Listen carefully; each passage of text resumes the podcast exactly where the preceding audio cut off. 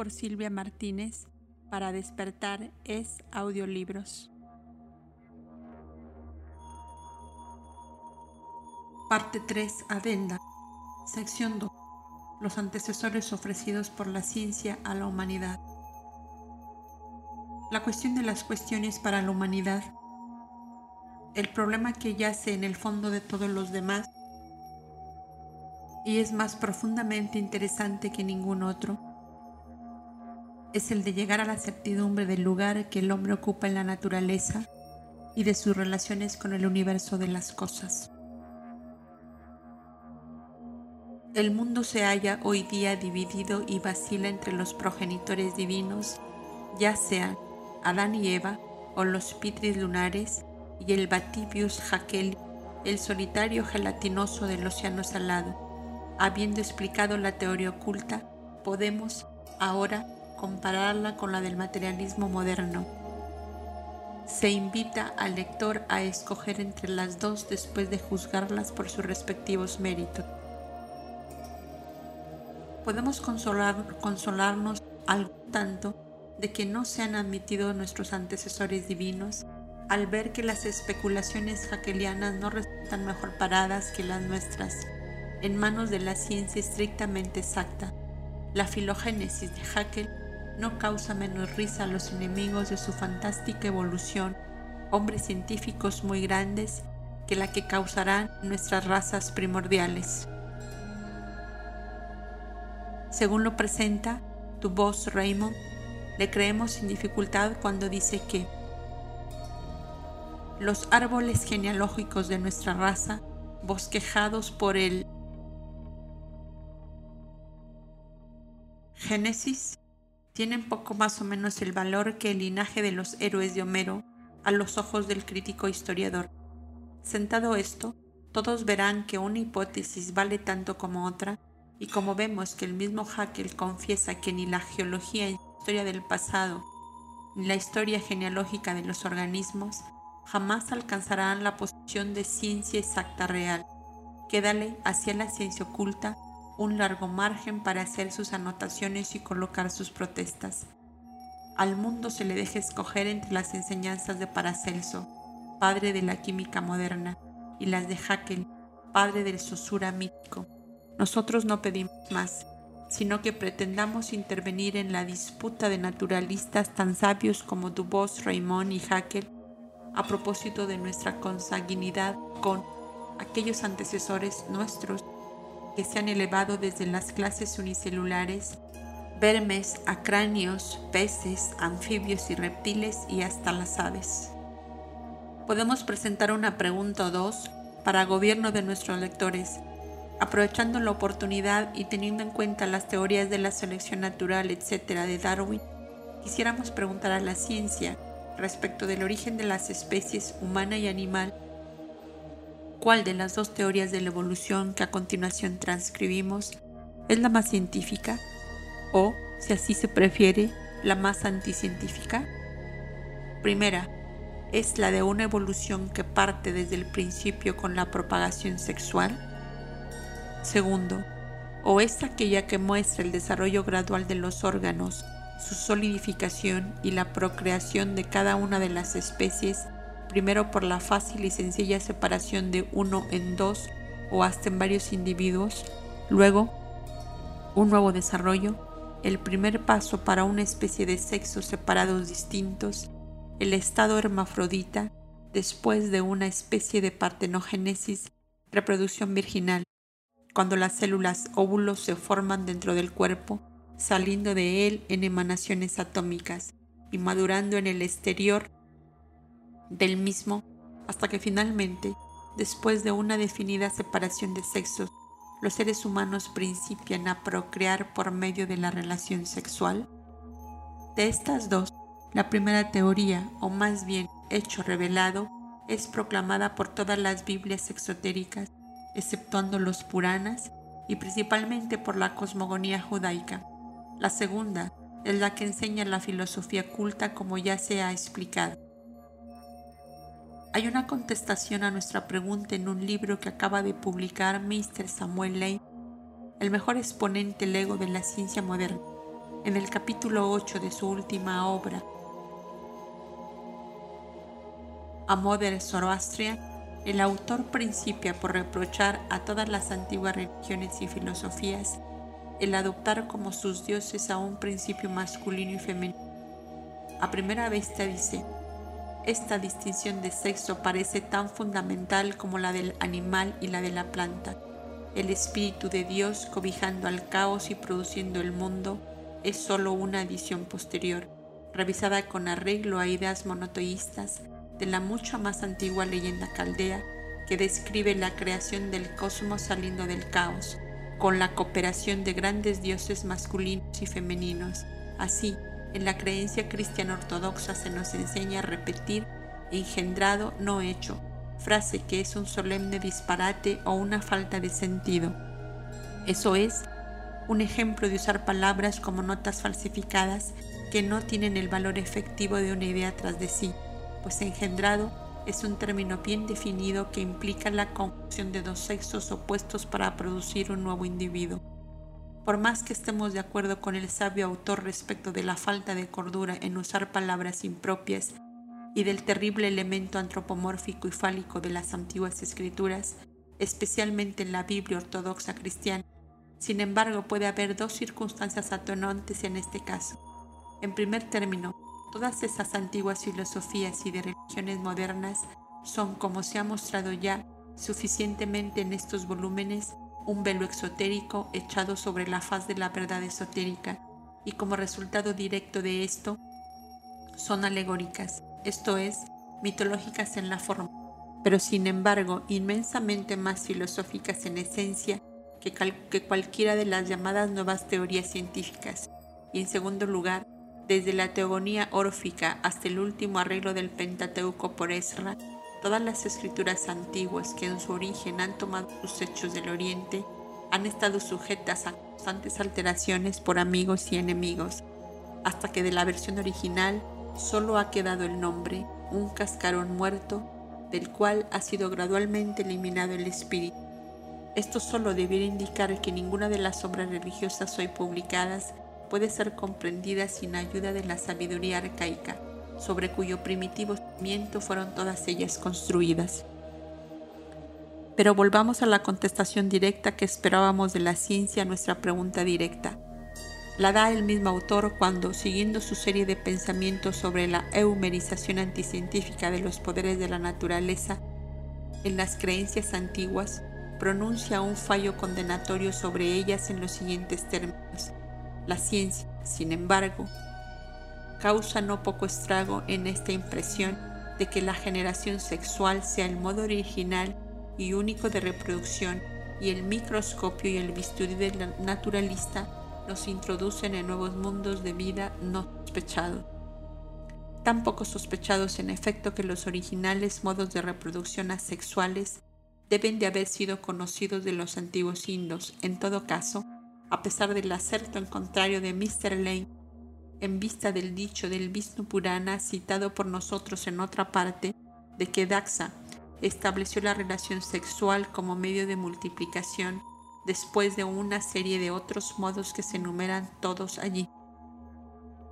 Es difícil negar el hecho. Además, este acerto tengas entendido se encuentra en una obra exotérica.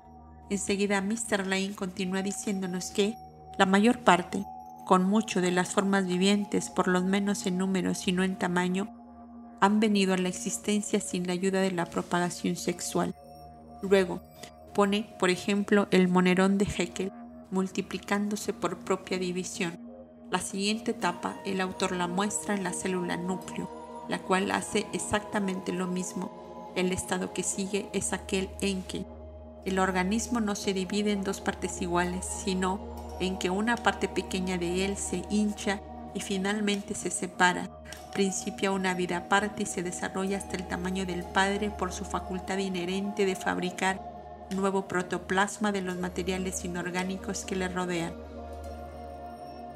A esto sigue un organismo de muchas células formado por retoños, gérmenes reducidos a esporos o simples células emitidas por el Padre Ahora nos encontramos a la entrada de ese sistema de propagación sexual que se ha convertido ahora en la regla para todas las familias animales superiores, y órganos especiales.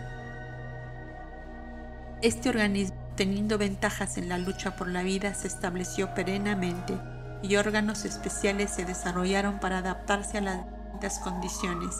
De este modo se establecería a la larga firmemente la distinción de un órgano femenino u ovario conteniendo el huevo de célula primitiva de la cual había de desarrollarse el nuevo ser y de un órgano masculino proveedor del esporo o célula fertilizadora.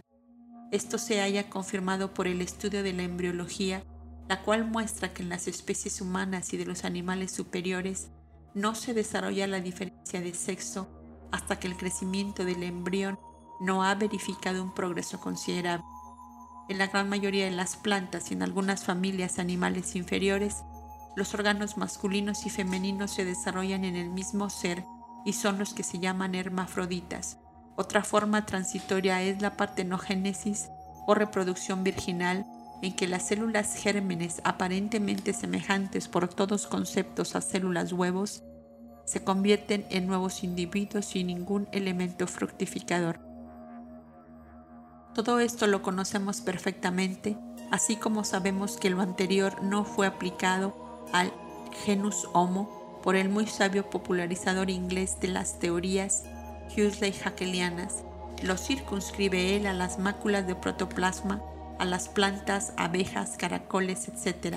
Pero si quiere ser fiel a la teoría de la descendencia, tiene que serlo igualmente a la ontogénesis, en la cual la ley fundamental biogenésica se nos dice es como sigue. El desarrollo del embrión ontogenia es una repetición condensada y abreviada de la evolución de la raza filogenia. Esta repetición es tanto más completa cuando más se ha retenido el orden original verdadero de la evolución palingénesis, por herencia continua. Por otra parte, esta repetición es menos completa cuando más desarrollos adulterados, xenogénesis, haya tenido por adaptaciones variadas. Esto nos demuestra que todas las criaturas y cosas vivas de la tierra, incluso el hombre, han partido de una forma primordial común. El hombre físico tiene que haber pasado por las mismas etapas del proceso evolucionario en sus diversos modos de procreación que otros animales han pasado. Debe haberse dividido. Luego el hermafrodita ha debido dar nacimiento, partenogenéticamente, bajo el principio inmaculado a sus hijos. El estado siguiente sería el ovíparo al principio sin ningún elemento fructificador, luego con la ayuda del esporo fertilizante y solo después de la evolución final y definida de los dos, sexos, se ha convertido en macho y hembra, separados cuando la reproducción por medio de la unión sexual llegó a ser una ley universal. Hasta aquí todo está científicamente probado. Solo queda una cosa por comprobar, a saber, la descripción clara y comprensible de los procesos de semejante reproducción presexual. Esta se detalla en los libros ocultos y el escritor en la parte 1 del volumen 3 trató de dar un ligero bosquejo de ello. O bien es esto, o el hombre es un ser aparte. La filosofía oculta puede considerarlo así a causa de su definida naturaleza dual. La ciencia no puede hacer otro tanto desde el momento que rechaza toda intervención que no sea la de las leyes mecánicas y que no admite principio alguno fuera de la materia. La primera, la ciencia arcaica, admite que la constitución física humana ha pasado por todas las formas, desde la más ínfima a la más elevada, su forma actual, o desde lo simple a lo complejo para usar los términos aceptados, pero sostiene que en este ciclo, el cuarto, toda vez que la forma pasó por los tipos y modelos de la naturaleza de las rondas precedentes, hallábase pronta para el hombre desde el principio de esta ronda. La mónada solo tuvo que penetrar en el, en el cuerpo astral de los progenitores para que la obra de consolidación física principiase en torno a la sombra prototipo. Notas los teósofos recordarán que según la enseñanza oculta los llamados pralayas cíclicos no son sino obscuraciones, durante cuyos periodos la naturaleza, esto es, todas las cosas visibles e invisibles de un planeta en reposo permanecen in, statu quo. La naturaleza reposa y duerme. Suspéndese en el globo toda obra de destrucción, así como todo trabajo activo. Todas las formas, así como sus tipos astrales, permanecen como eran en el último momento de su actividad. La noche de un planeta apenas tiene crepúsculo que le preceda, escogido como un enorme mamut por una avalancha y permanece durmiendo y helado hasta la siguiente aurora de su nuevo día, muy corto en verdad comparado con el día de Brahma. Siguiente nota. Esto será tratado con desdén porque no será comprendido por nuestros hombres de ciencia modernos, pero todo cultista y teósofo comprenderá fácilmente el proceso. No puede haber forma objetiva alguna en la Tierra, ni tampoco en el universo, sin que su prototipo astral se forme primeramente en el espacio. Desde Fidias hasta el obrero más humilde del arte cerámico, tiene un escultor que crear antes que nada un modelo en su mente, luego dibujarlo en líneas dimensionales y solo entonces puede reproducirlo en una figura de tres dimensiones subobjetiva. Y si la mente humana es una demostración viviente de tales etapas sucesivas del proceso de evolución, ¿Cómo puede ser de otro modo cuando se trata de la mente y poderes creadores de la naturaleza? Fin de las notas. ¿Qué diría esto la ciencia? Contestaría, por supuesto, que como el hombre apareció en la Tierra como el último de los mamíferos, no tuvo necesidad, como tampoco los mamíferos, de pasar por las etapas primitivas de procreación antes descritas. Su modo de procreación estaba ya establecido en la Tierra cuando Él apareció. En este caso podemos replicar, hasta ahora no se ha encontrado ni la señal más remota de un eslabón entre el hombre y el animal. Por tanto, si se rechaza la doctrina oculta, debe haber surgido milagrosamente la naturaleza como una Minerva completamente armada del cerebro de Júpiter. Y en tal caso, la Biblia tiene razón, así como otras revelaciones nacionales. De aquí que el desdén científico que tan profusamente ha prodigado el autor de A Modern Zoroastrian a las antiguas filosofías y credos exotéricos se convierte en prematuro e improcedente. Tampoco el repentino descubrimiento de un fósil como el eslabón perdido mejoraría el estado de cosas, pues ni un semejante solitario ejemplar ni las inducciones científicas acerca del mismo podría dar la seguridad de que fuese la reliquia por tanto tiempo buscada, esto es, la de un hombre no desarrollado pero dotado de lenguaje. Como prueba final se requerirá algo más. Además de esto, hasta el mismo Génesis toma al hombre, su Adán de barro, solamente donde la doctrina secreta deja a sus hijos de Dios y de la sabiduría y encuentra al hombre físico de la tercera raza, y Eva no es engendrada, sino que es extraída de Adán como la ameba A y contrayéndose por medio y hendiéndose, forma la ameba B por división. Tampoco se ha desarrollado el lenguaje humano de los varios sonidos animales. La teoría de Haeckel de que el lenguaje surgió gradualmente de algunos simples y rudos sonidos animales, visto que tal lenguaje aún permanece entre unas pocas razas del rango más ínfimo, es por completo incorrecto, según arguye el profesor Max Müller entre otros. Sostiene él que aún no se ha dado explicación plausible alguna de cómo vinieron a la existencia las raíces del lenguaje. Para el lenguaje humano se requiere un cerebro humano, y las cifras que relacionan el tamaño de los cerebros respectivos del hombre y del mono muestran cuán, cuán profundo es el abismo que separa a los dos. Vogt dice que el cerebro del mono más grande, el gorila, no mide más que 30.51 pulgadas cúbicas, al paso que el término medio del cerebro de los indígenas australianos de cabeza chatada, la más inferior actualmente de las razas humanas, llega a 99.35 pulgadas cúbicas. Los números son testigos rudos y no saben mentir. Por consiguiente, como observó con verdad el doctor F. Faf, cuyas premisas son tan sanas y correctas como necias sus conclusiones bíblicas.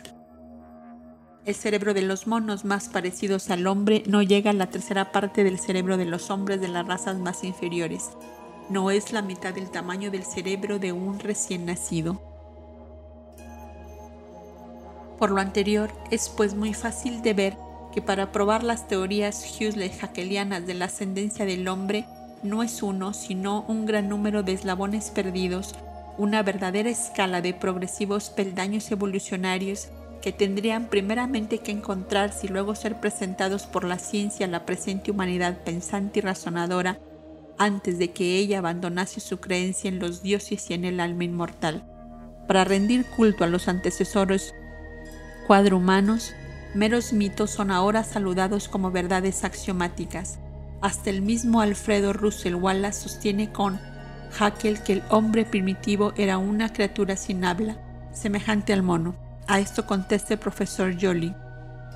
El hombre no ha sido jamás, en mi opinión, ese Pitencatropus alalus cuyo retrato ha hecho Haeckel como si lo hubiese visto y conocido, cuya genealogía singular y por completo hipotética ha llegado a presentarnos desde la mera masa de protoplasma viviente hasta el hombre dotado de lenguaje y de una civilización análoga a la de los australianos y peruanos.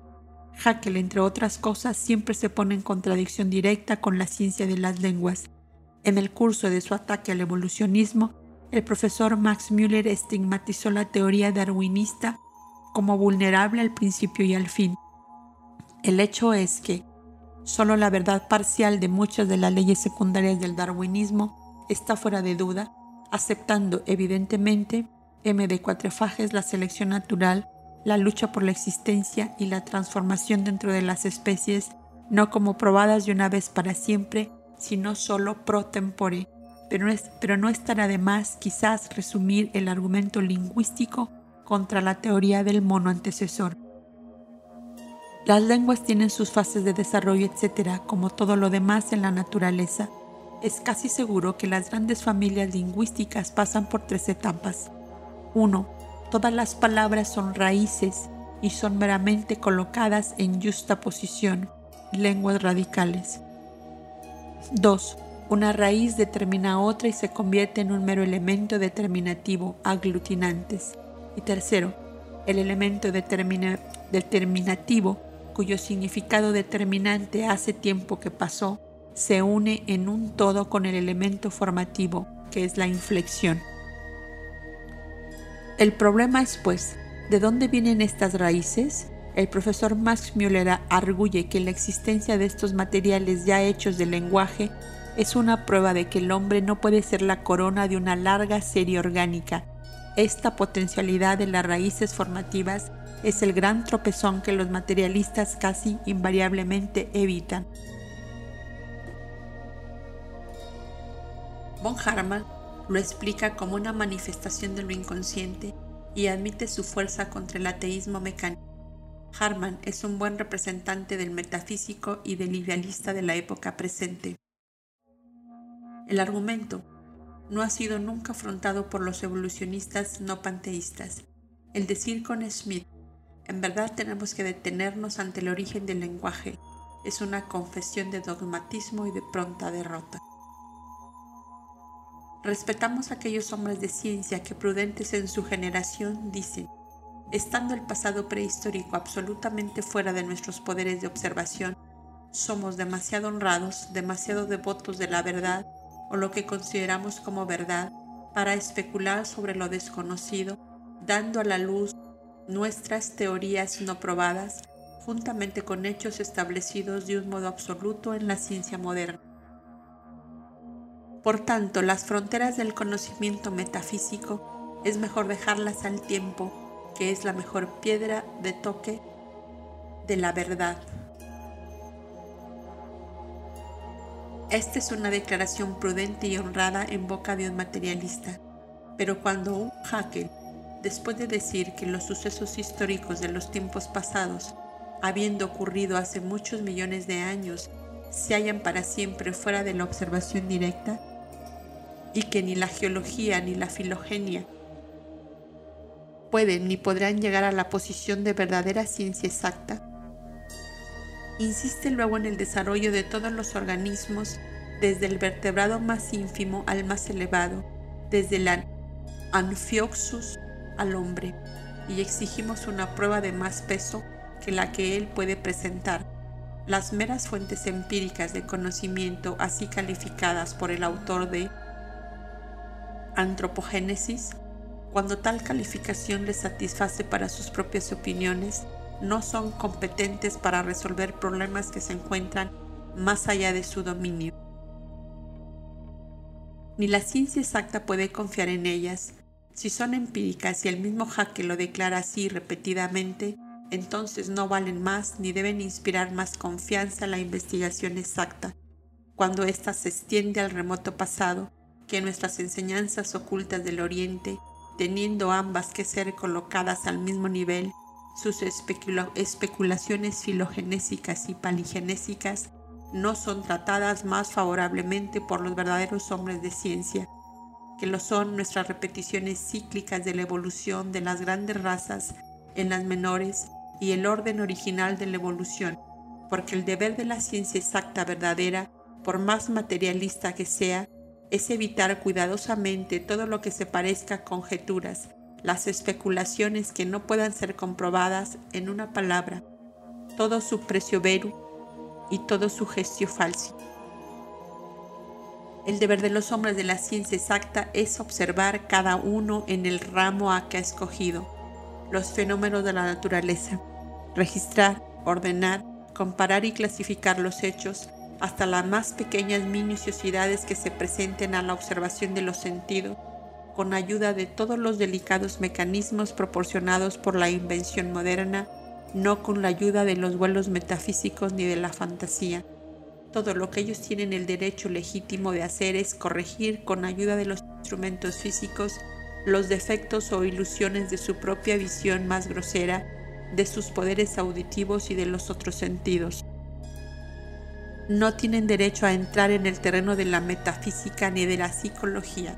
Su deber es comprobar y rectificar todos los hechos que caen bajo su observación directa aprovecharse de las experiencias y errores del pasado al tratar de remontarse a una cierta concatenación de causas y efectos, la cual solo por su constante e invariable repetición puede llamarse una ley. Esto es lo que se espera del hombre de ciencia si quiere llegar a ser un instructor de hombres y permanecer fiel a su programa original de las ciencias naturales o físicas. Toda desviación de este camino real se convierte en especulación en lugar de sostenerse en esta senda, que es lo que hacen muchos de los llamados hombres de ciencia hoy día, se lanzan a los dominios de la metafísica pura, al paso que la desdeñan, se complacen en conclusiones temerarias y las llaman una ley deductiva procedente de una ley inductiva, de una teoría basada y sacada de las profundidades de su propia conciencia, conciencia pervertida e impregnada por un materialismo parcial, tratan de explicar el origen de cosas que, en sus propias concepciones, están todavía ocultas. Atacan creencias espirituales y tradiciones religiosas de miles de años y lo denuncian todo como superstición, excepto sus ideas favoritas.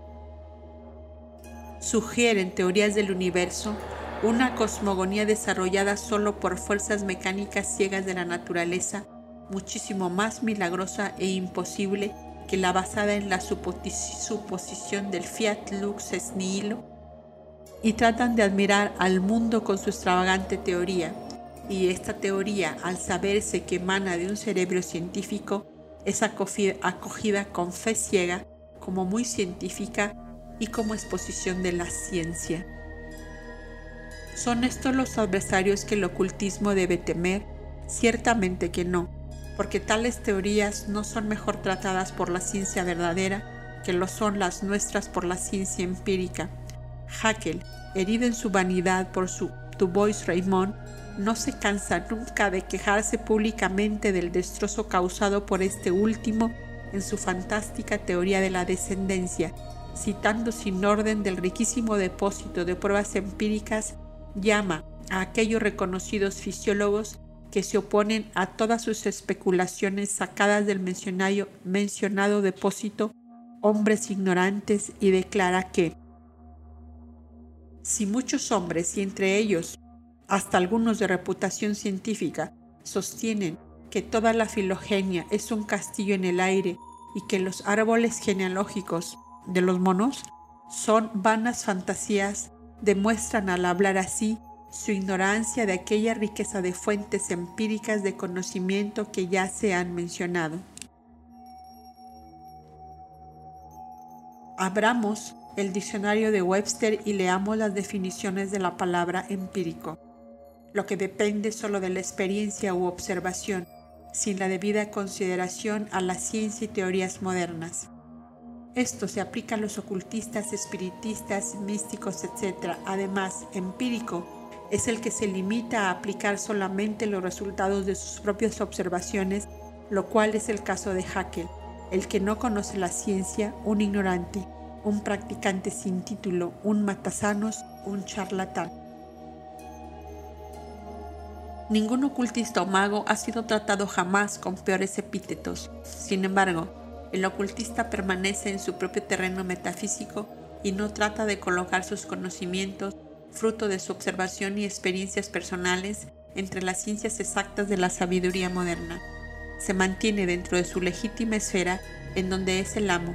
Pero, ¿qué debe, qué debe pensarse de un rematado materialista cuyo deber hayase ciertamente trazado ante él que use expresiones tales como las siguientes, el que proceda el hombre de otros mamíferos y más directamente del mono catarrino, es una ley deductiva que se sigue necesariamente de la ley inductiva de la teoría de la descendencia. Una teoría es simplemente una hipótesis, una especulación y no una ley. El decir otra cosa es una de las muchas libertades que se suelen tomar hoy en día nuestros hombres de ciencia presentan un absurdo y luego lo ocultan tras el escudo de la ciencia. Una deducción de una especulación teórica no es más que una especulación fundada en otra especulación. Sir William Hamilton ha señalado ya que la palabra teoría se usa ahora en un sentido muy libre e impropio que es convertible en hipótesis e hipótesis se usa comúnmente como sinónimo de conjetura, mientras que las palabras teoría y teórico se usan propiamente en oposición a los términos práctica y práctico. Pero la ciencia moderna pone un apagador en esta declaración y se burla de la idea. Los filósofos materialistas y los idealistas de Europa y América pueden estar de acuerdo con los evolucionistas respecto del origen físico del hombre, aunque nunca será una verdad general para el verdadero metafísico, el cual desafía a los materialistas a probar sus acertos arbitrarios que el tema de la teoría del mono de Vogt y de Darwin, sobre el cual los Huxley hackelianos han compuesto últimamente tan extraordinarias variaciones, es mucho menos científico por chocar con las leyes fundamentales del tema mismo que lo son los nuestros. Es muy fácil de demostrar. Basta que el lector consulte la excelente obra sobre las especies humanas por el gran naturalista francés de Cuatrefages y verá enseguida nuestra afirmación comprobada.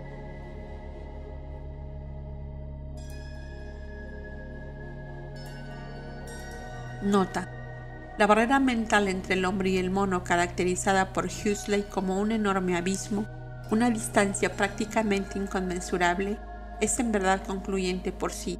Ciertamente ella constituye un enigma constante para el materialista que se apoya en la frágil caña de la selección natural las diferencias fisiológicas entre el hombre y los monos son en realidad, a pesar de una comunidad curiosa de ciertos rasgos, igualmente sorprendentes. El doctor Schoenford, uno de los naturalistas más prudentes y experimentados, dice, en los tiempos modernos no hay una en, en, los tiempos modernos no hay en la creación animales que hayan llamado más la atención del estudiante científico de la naturaleza que estos grandes cuadros humanos, los antropoides, los cuales tienen estampado tan singular parecido con la forma humana, que han llegado a justificar el epíteto de antropomórficos. Pero todas las investigaciones de hoy solo conducen a la inteligencia humana, a la confesión de su insuficiencia, y en ninguna parte es más recomendable la prudencia, ni nunca están de lamentar un juicio prematuro, como al tratarse de lanzar un puente sobre el misterioso abismo que separa al hombre de la bestia.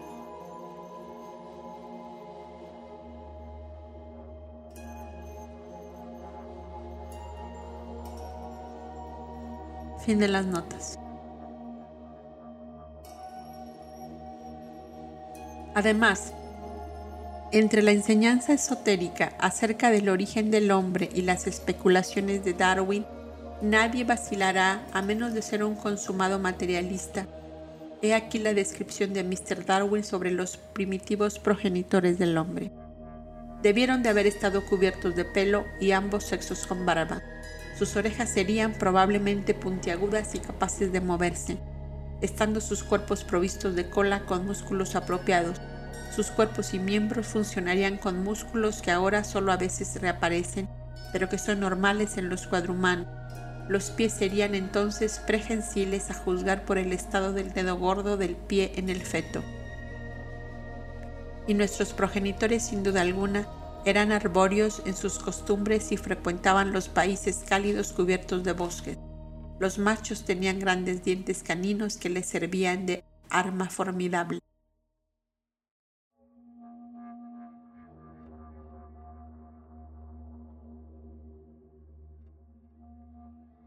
Darwin relaciona al hombre con el tipo de los catarrinos con cola y por tanto le hace retroceder una etapa en la escala de la evolución. El naturalista inglés no se contenta con tomar posición en el terreno de sus propias doctrinas, y lo mismo que Haeckel se coloca en este punto en contradicción directa con una de las leyes fundamentales que constituyen el encanto principal del darwinismo. Después de esto, el sabio naturalista francés procede a mostrar cómo ha sido quebrantada esta ley fundamental. Dice, en una palabra, en la teoría de Darwin las transmutaciones no tienen lugar ni por la casualidad ni en todas las direcciones. Son ellas regidas por ciertas leyes debidas a la organización misma. Si un organismo se modifica una vez en una dirección dada, puede sufrir cambios secundarios o terciarios, pero conservará, la impresión del original. La ley de la caracterización permanente es la única que permite a Darwin explicar la filiación del grupo sus características y sus numerosas relaciones. En virtud de esta ley, todos los descendientes del primer molusco han sido moluscos, todos los descendientes del primer vertebrado han sido vertebrados. Es evidente que esto constituye uno de los fundamentos de la doctrina. Se deduce de esto que dos seres pertenecientes a dos tipos distintos pueden referirse a un antecesor común, pero el uno no puede ser descendiente del otro. Ahora bien, el hombre y el mono presentan un contraste muy sorprendente por lo que respecta al tipo. Sus órganos corresponden casi exactamente término por término, pero estos órganos están arreglados bajo un plan muy distinto. En el hombre están ordenados de modo que es esencialmente un andador, mientras que en el mono necesita que sea un trepador. Hay aquí una diferencia anatómica y mecánica. Una ojeada en la página en que Huxley ha colocado uno junto al otro el esqueleto humano y el de los monos más altamente desarrollados basta como prueba convincente. La consecuencia de estos hechos desde el punto de vista de la aplicación lógica de la ley de las caracterizaciones permanentes es que el hombre no puede descender de un antecesor ya caracterizado como mono, como no puede descender un mono catarrino sin cola de un catarrino con ella. Un animal caminante no puede descender de uno trepador, esto fue claramente comprendido por Vogt. Al colocar al hombre entre los primates, declara él sin vacilar que las clases más ínfimas de los monos han pasado el jalón, el antecesor común, de que han partido y divergido los diferentes tipos de esta familia. A este antecesor de los monos los ve la ciencia oculta en el grupo humano más inferior durante el periodo Atlante, como se ha indicado. Debemos pues colocar el origen del hombre más allá del último mono, lo que corrobora nuestra doctrina si queremos adherirnos a una de las leyes más estrictamente necesarias a la teoría darwiniana. Entonces llegamos a los prosimianos de Haeckel, los loris, indris, etc. Pero estos animales son también trepadores. Por tanto, tenemos que remontarnos aún más en busca de nuestro primer antecesor directo. Pero la genealogía de Haeckel nos lleva de estos últimos a los marsupiales, desde el hombre al canguro, la distancia es ciertamente grande. Ahora bien, ni la fauna viviente ni la extinguida muestran los tipos intermedios que deben servir de jalones. Esta dificultad embaraza poco a Darwin. Sabemos que considera la falta de datos en estas cuestiones como una prueba en su favor. Haeckel indudablemente se preocupa tampoco como él, admite la existencia de un hombre pitecoide absolutamente teórico. Así pues, dado que se prueba con arreglo al mismo darwinismo que el origen del hombre debe colocarse más allá del estado decimoctavo, y dado que, en consecuencia, se hace necesario llenar el vacío entre los marsupiales y el hombre, querrá Haeckel admitir la existencia de cuatro grupos intermedios desconocidos en lugar de uno, completará él su genealogía de esta manera, no me toca a mí contestar. Véase la famosa genealogía de Haeckel en Pedigree Human, llamada por él la serie de los antecesores del hombre en la segunda división, estado 18, describe los prosimianos aliados a los loris estenopos y maquíes lemurinos sin huesos marsupiales ni cloaca con placenta. Y ahora véase de Human Species, de decuatrefajes y mírense sus pruebas basadas en los últimos descubrimientos que muestran que los prosimianos de Haeckel no tienen decidua ni placenta difusa. No pueden ellos ser ni siquiera los antecesores de los monos, y por tanto mucho menos del hombre, con arreglo a la ley fundamental de Darwin, según indica el gran naturalista francés. Pero esto no intimida en lo más mínimo a los teóricos del animal, pues la contradicción propia y las paradojas son el alma misma del darwinismo moderno. Testigo Mr. Hughley, quien ha manifestado respecto al hombre fósil y al eslabón perdido que, ni en las edades cuaternarias ni en la época presente, llena ningún ser intermedio el vacío que separa al hombre del troglodita, y que el negar la existencia de este vacío sería tan censurable como absurdo, y el gran hombre de ciencia niega sus propias palabras inactu sosteniendo con todo el peso de su autoridad científica la más absurda de todas las teorías, la descendencia del hombre de un mono. De Cuatrefages dice, esta genealogía es por completo errónea y se funde en un error material. Verdaderamente Haeckel basa su descendencia del hombre en los estados 17 y 18, los marsupiales y prosimianes, género Haeckelí al aplicar el último término a los lemúridos, haciendo de ellos por tanto animales con placenta, comete un error zoológico, pues después de dividir él mismo los mamíferos con arreglo a sus diferencias anatómicas en dos grupos, los indeciduata que no tienen decidua o membrana especial que une la placenta y los deciduata los que la poseen, incluye a los prosimianos en este último grupo. Ahora bien, en otra parte hemos manifestado lo que otros hombres de ciencia tienen que decir a esto, según dice de Cuatrefages. Las investigaciones anatómicas de Milne Edwards y de Grand Didier sobre los animales ponen fuera de toda duda que los prosimianos de Haeckel no tienen decidua ni placenta difusa, son indeciduata, lejos de haber posibilidad de que sean los antecesores de los monos, con arreglo a los principios sentados por el mismo Haeckel no pueden ser considerados ni siquiera como antecesores de los mamíferos sonoplacentrales y deben ser relacionados con los pachydermata, los sedentata y los cetáceos. Y sin embargo, las invenciones de Haeckel pasan por algunos como ciencia exacta. El mencionado error, si es verdaderamente tal, no se haya ni siquiera aludido en el pedigrío man de Haeckel traducido por Abelin si vale la disculpa de cuando se hicieron las famosas genealogías, no se conocía la embriogénesis de los prosimianos, ahora ya es familiar. Veremos si en la próxima edición de la traducción de Abelin aparece rectificado este importante error o si los estados 17 y 18 siguen siendo como están, haciendo creer al profano en uno de los verdaderos eslabones intermedios, pero según observa el naturalista francés. Su proceso, el de Darwin y Haeckel, es siempre el mismo, considerando lo desconocido como una prueba en favor de su teoría.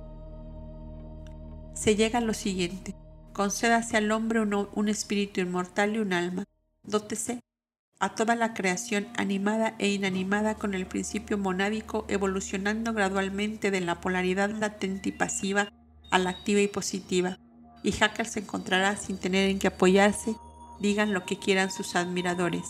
Pero existen divergencias importantes aún entre Darwin y Haeckel, al paso que el primero nos hace proceder del catarrino con cola, Haeckel encuentra a nuestro hipotético antecesor en el mono sin cola, aunque al mismo tiempo le coloca en un estado hipotético precediendo inmediatamente a este. Estado 19. Sin embargo, tenemos una cosa en común con la escuela darwinista y es la ley de la evolución gradual y extremadamente lenta, abarcando muchos millones de años.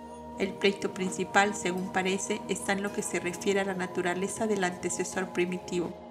Se nos dirá, se nos dirá que el Dian Chohan o el progenitor del man es un ser hipotético, desconocido en el plano físico.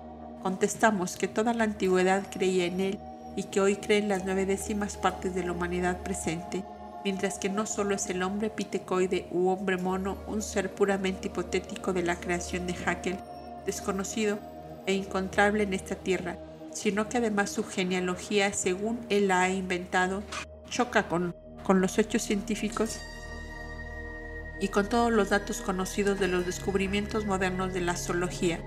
Es sencillamente un absurdo, aún como ficción, según demuestra de Cuatrefages en pocas palabras, Haeckel admite la existencia de un hombre pitecoide absolutamente teórico, cien veces más difícil de aceptar que cualquier antecesor de Eva, y no es este el único ejemplo en el que procede de un modo semejante, a fin de completar su cuadro genealógico. En una palabra, él mismo admite su invención cándidamente, pues confiesa la no existencia de su susura, estado 14, un ser completamente desconocido para la ciencia, al confesar bajo su propia firma que la prueba de su existencia se funde en la necesidad de un tipo intermedio entre los estados 13 y 14. Siendo así, podemos nosotros sostener con el mismo derecho científico que la prueba de la existencia de nuestras tres razas etéreas y de los hombres con tres ojos de las razas tercera y cuarta se funda también en la necesidad de un tipo intermedio entre el animal y los dioses. ¿Qué razones tendrían los aquelianos para protestar en este caso especial? Por supuesto, hay una contestación pronta, porque no concedemos la presencia de la esencia monádica. La manifestación de logos como conciencia individual en la creación animal y humana no es aceptada por la ciencia exacta, ni tampoco lo explica todo, por supuesto, pero los fracasos de la ciencia y sus deducciones arbitrarias son mucho mayores en conjunto que los que los que puede proporcionar nunca cualquier doctrina esotérica extravagante. Hasta pensadores de la escuela de von Harman han sido atacados de la epidemia general. Aceptan ellos la antropología darwinista, más o menos, aun cuando también presuponen el ego individual como una manifestación de lo inconsciente, la representación occidental del logos o del pensamiento divino primordial. Dicen ellos que la evolución del hombre físico viene del animal, pero que la mente en sus diversas fases es completamente una cosa aparte de los hechos materiales, aunque el organismo como upadi es necesario para su manifestación. Almas plastidulares y células nerviosas conscientes. Pero no se le ve nunca el fin a las maravillas de Haeckel y los de su escuela a quienes los ocultistas y teósofos tienen perfecto derecho a considerar como viajeros materialistas que penetran indebidamente en terrenos metafísicos privados. No satisfechos con la paternidad del Batibios Hakeli, inventan ahora almas plastidulares y almas átomos sobre la base de fuerzas puramente ciegas y mecánicas de la materia. Se nos dice que el estudio de la evolución de la vida del alma nos muestra que ésta se ha abierto camino desde los estados inferiores de la simple alma célula a través de una serie sorprendente de estados graduales de la evolución hasta el alma del hombre. Sorprendente en verdad, basada como se halla esta extravagante especulación en la conciencia de las células nerviosas, pues según se nos dice, aunque no estemos actualmente en situación de poder explicar por completo la naturaleza de la conciencia, sin embargo, la observación comparada y genésica de ella indica claramente que es solo una función más elevada y compleja de las células nerviosas. La canción sobre la conciencia de Mr. Herbert Spencer ya se ha oído, según parece, y en lo sucesivo puede relegarse al almacén de las antiguayas como una de tantas especulaciones inútiles. Sin embargo, ¿a dónde llevan a Haeckel las funciones complejas de sus científicas células nerviosas? Una vez más directamente a las enseñanzas ocultas místicas de la Cábala acerca de la descendencia de las almas como átomos conscientes e inconscientes, a la mónada pitagórica y a las mónadas de Leibniz y a los dioses mónadas y átomos de la enseñanza esotérica, a la letra muerta de las enseñanzas ocultas dejadas a los amateurs cabalistas y a los profesores de magia ceremonial, pues esto es lo que dice al explicar su terminología de nuevo Kuhn. Almas plastídulas, las plastídulas o moléculas protoplásmicas, las partes más pequeñas y homogéneas del protoplasma, han de ser consideradas, en nuestra teoría plastidular como los factores activos de todas las funciones de la vida, el alma plastidular del alma inorgánica molecular en que posee memoria.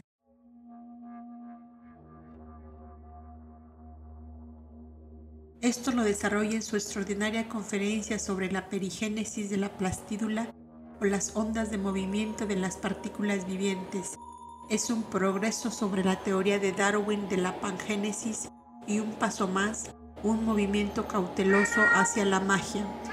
La primera es una conjetura de que algunos de los átomos actuales idénticos que formaron parte de los cuerpos de los antecesores son transmitidos así por medio de sus descendientes de generación en generación, de tal modo que somos literalmente carne de la carne de la criatura primordial que se desarrolló en hombre. Explica el autor de A Modern Zoroastrian. Sobre esto último, el ocultismo enseña que, inciso A, los átomos de la vida de nuestro principio vital prana no se pierden jamás enteramente cuando un hombre muere, que los átomos mejor impregnados del principio de la vida, factor independiente, eterno y consciente, son transmitidos parcialmente de padre a hijo por medio de la herencia y se reúnen parcialmente de nuevo, convirtiéndose en el principio animador del nuevo cuerpo en cada nueva encarnación de las mónadas. Porque, inciso B, así como el alma individual es siempre la misma, Así también los átomos de los principios inferiores, el cuerpo, su astral o doble vital, etc., son atraídos por afinidad y por la ley kármica a la misma individualidad en una serie de diversos cuerpos. Para ser justos y cuando menos lógico, nuestros jaquelianos modernos debieran tomar el acuerdo de que en lo sucesivo la perigénesis de la plastídola y otras conferencias semejantes se encuadernasen juntamente con las publicadas sobre el budismo esotérico y los siete principios del hombre. De este modo tendría el público una ocasión en todo caso de comparar las dos enseñanzas y juzgar luego cuál es la más o menos absurda, aún desde el punto de vista de la ciencia materialista y exacta. Ahora bien, los ocultistas que buscan el origen de cada átomo del universo, ya sea colectivamente o solo, en una unidad, la vida universal, que no reconocen que pueda haber en la naturaleza algo inorgánico, que no admiten la materia muerta, los ocultistas están conformes con su doctrina del espíritu y del alma, cuando habla de la memoria de la voluntad y de la sensación de cada átomo. Pero, ¿qué quiere decir un materialista con esta denominación? La ley de la biogénesis en el sentido que la aplican los hegelianos es el resultado de la ignorancia del hombre de ciencia acerca de la física oculta.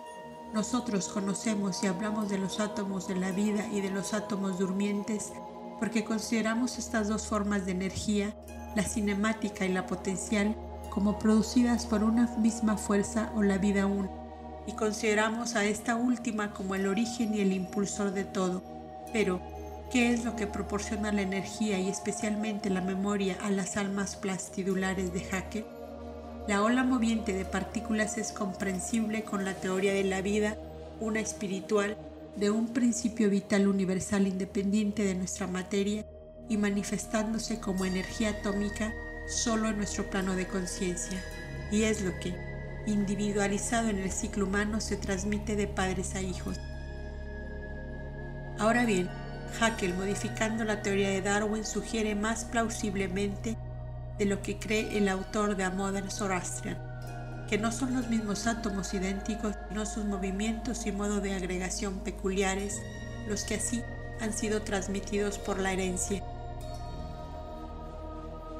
Si Haeckel o cualquier otro hombre de ciencia supiese más de lo que sabe acerca de la naturaleza del átomo, no hubiera corregido de este modo tal punto, pues lo que hace es manifestar lo mismo que Darwin en lenguaje más metafísico, el principio de la vida o energía de la vida que es omnipresente, eterno, indestructible. Es una fuerza y un principio como no menos, al paso que es los átomos como fenómeno. Es una y la misma cosa y no pueden considerarse como separadas excepto en el material. Nota. In the transmigration of life atoms, decimos del jiva o principio de la vida a fin de explicar mejor una posición con demasiada frecuencia mal comprendida, es omnipresente, aunque muchas veces en este plano de manifestación esté en un estado durmiente como en la piedra. La definición que expresa que cuando esta fuerza indestructible se separa de un grupo de átomos, debió haberse dicho moléculas, es inmediatamente atraída por otros.